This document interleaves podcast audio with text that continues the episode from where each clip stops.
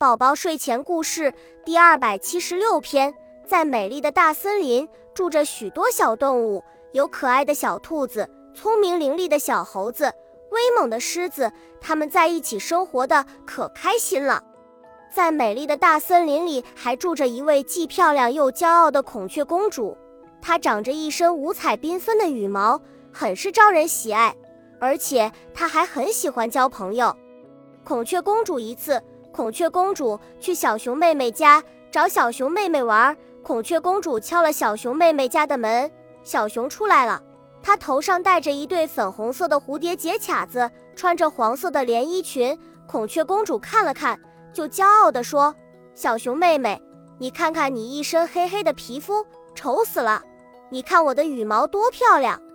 小熊听了，伤心的哭了，转身就跑了。还有一次。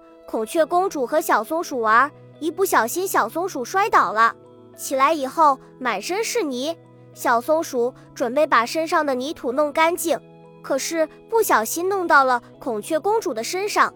孔雀公主见了，生气地说：“小松鼠，看你不小心把我漂亮的衣服都弄脏了，我要你赔。”小松鼠听了，连忙说：“对不起，我不是故意的。”孔雀公主还是很生气地说：“对不起有什么用？我要你赔！哼，以后再也不和你玩了。”小松鼠难过的走了。这时，大象伯伯在旁边听见了，对孔雀公主说：“大家都是好朋友，你这样做不对。虽然你长得漂亮，但是不能太骄傲啊！